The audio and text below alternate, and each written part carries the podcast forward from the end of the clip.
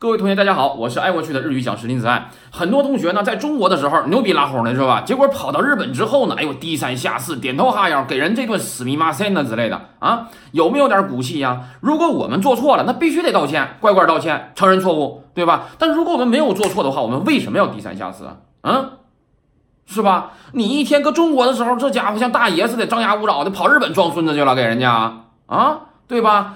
你有点骨气啊！另外还有什么样的同学呢？到日本之后了，学点日语了，这家伙可家会日语了呀！跟同学啊、老师说中国怎么怎么不好，怎么怎么不好，是吧？哎呦我的妈呀，同学们呐，啊，他好也好，不好也罢，他是我们的母亲，是我们的祖国母亲。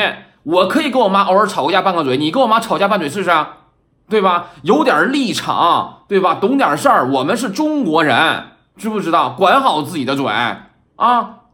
好了。同学们，今天就说到这儿吧。